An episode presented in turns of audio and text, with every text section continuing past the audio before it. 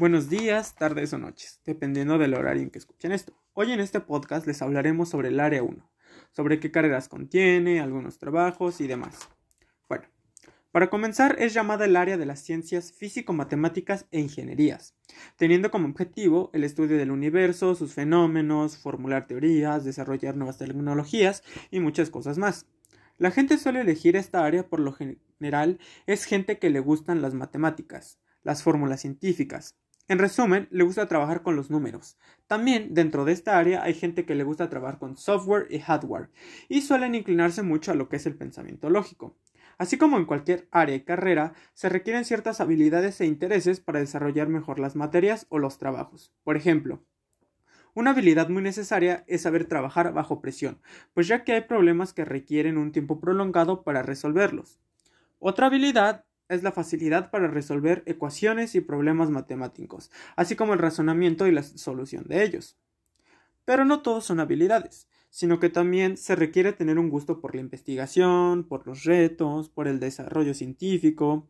Ya de una manera más personal, como anteriormente lo mencioné, debe tener un gusto por los números. A continuación, mi compañero les hablará sobre algunas carreras dentro de Área 1.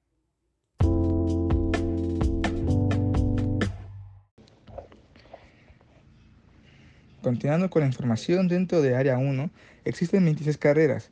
Algunas de ellas son actuaría, física, ingeniería mecánica, urbanismo, matemáticas aplicadas, etc. Si como es todas las áreas existen carreras con y con menos demanda, en Área 1 algunas de las carreras con más demanda son ingeniería aeroespacial, diseño industrial y física biomédica. En el caso de ingeniería aeroespacial pide un mínimo de 114 aciertos y el año pasado solo 14 alumnos de 1.556 fueron aceptados en esta carrera. En física biomédica piden un mínimo de 101 aciertos y el promedio de aceptados es de 3 de cada 100. Y diseño industrial piden 95 aciertos como mínimo, que el año pasado solo 26 de 711 aspirantes fueron aceptados. Ahora, por el otro lado, las carreras con menos demanda son Ciencias de la Tierra, Geociencias y Tecnología para la Información en Ciencias. En Ciencias de la Tierra, 27 de 34 aspirantes fueron seleccionados y la carrera solo se encuentra en Mérida.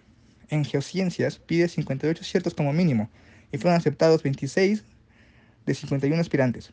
Por último, en Tecnología para la Información pide 48 aciertos y 27 de cada, y 27 de cada 41 aspirantes fueron seleccionados.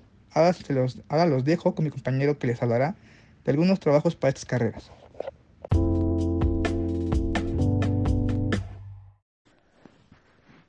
Algunos de los trabajos más comunes se basan en la investigación, donde comúnmente se otorgan becas, o bien se trabaja para una institución en especial.